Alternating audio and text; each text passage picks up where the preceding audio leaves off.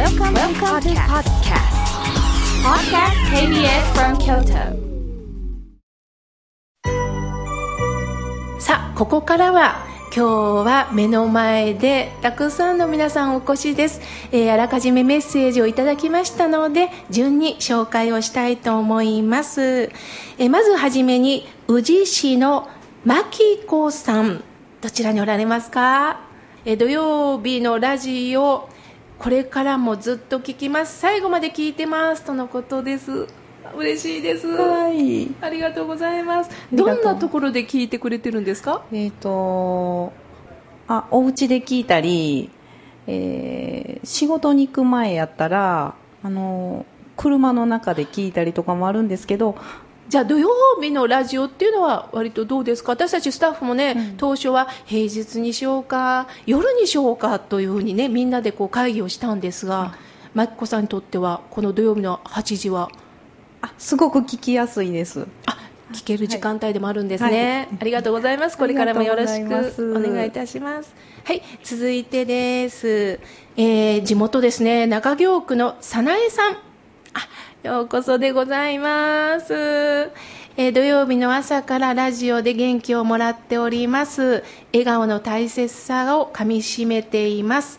さあ、そこで、えー、早苗さん、聞きたいことということで、えー、何かありましたら？聞きたいことというよりも、お礼が言いたいなと思って。そうですか。はい、あの、いっぱいお話聞かせてもらって、いろんなところにあのおかけして、あの、寄せてもらってお話を何回も聞かせてもらったんです。で元気になりましたので、はい、ありがとうございます。もう本当にあの心のこもったメッセージを私もなんかジーンときました。ありがとうございます。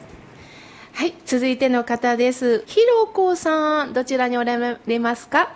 神奈川の方から5年ほど前にこっちへまた戻ってきましたのであの姉からえー、こうあるよっていうことを言うてもらって妙慶さんですからもう絶対行きたいって言って飛びついて今日何にも分からへんのに寄せてもらいましたついこの間も妙慶さんあの地下でお会いしたんです。主人と2人で。はい。そうなんですか？あの、うん、あの京都シネマ映画見にた帰りしなに、はい、はい、あ妙慶さんだと思って、はい、思わず声かけようか思ったんですけども,、はい。はい、もう忙しそうにすっと行かれましたので。そうですか、はい、まあまあ悪いことできないですね。やなと思って姉から電話もらった時もああすごいご縁やなと思ってもうすぐにはい行きますって言いました。そうですか、ありがとうございます。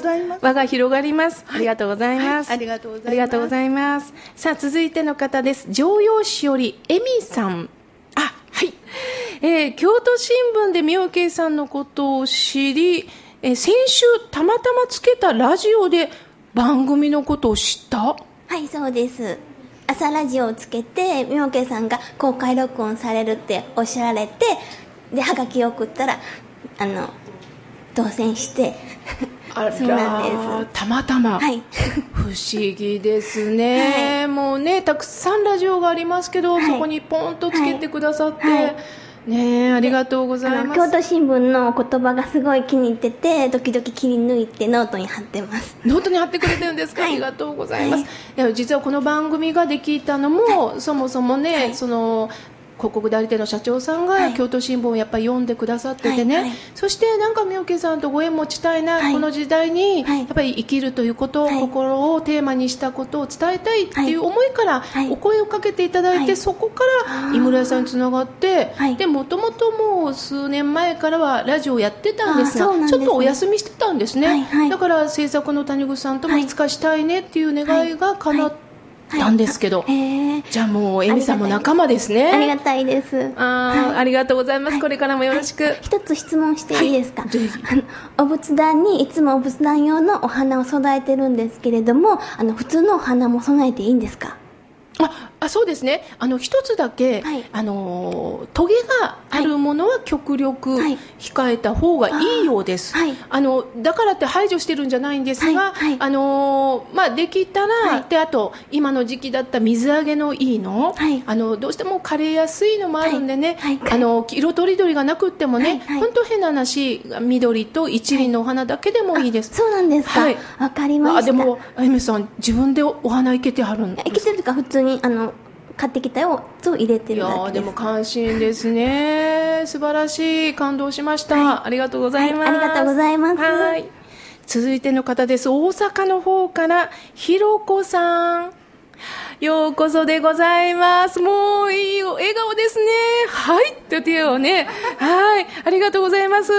えー、なんでこの番組は知っていただいたんですか？あるんですね。あの、うち息子がね、すごくあの、みおけさんのこの番組が大好きで、ずっと以前から聞いてたみたいなんです。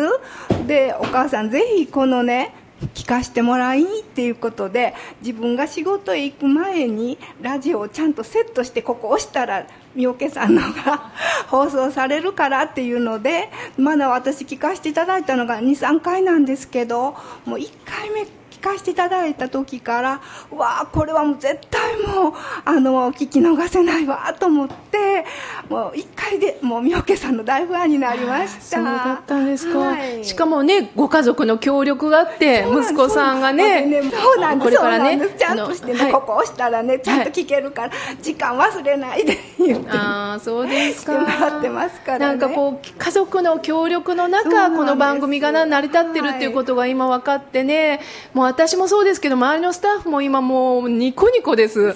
はい本当ありがとうござさんの法話がねもう心に染みて絶対もうこれは聞き逃せないと思ってありがとうございます。あの決して私が編み出した言葉じゃないんです。やはり仏教のお言葉とあとはね私の日々の生活もやはりどこかであの暴露しながら例えば本当にのんびりと暮らしてるんだったら私自身に悩みとかなんか問題意識って持たないんですが結構私も日々いろんなことがあるんですよ。でもちろんあのこうやって穏やかに見えますけど衣を脱いだらもう煩悩だらけの我が身でございましてね。あのするとそこから私ってこうだったな今日はこんなことであの人とこんな強い言葉を言ってしまったなっていうふうにやっぱり反省しながらそして仏教の言葉をいただきそうだそうだと繰り返し繰り返しもうあの死ぬが死ぬまで親鸞上人という方は煩悩は最後まで湧き起こるんだから毎日毎日心の点検をねしていきましょうということをねおっしゃっております。ひろこさんありがとうございました。どうも失礼しまはい、えーまだまだね紹介したかったんですが時間が来ましたのでまた来週紹介させていただきます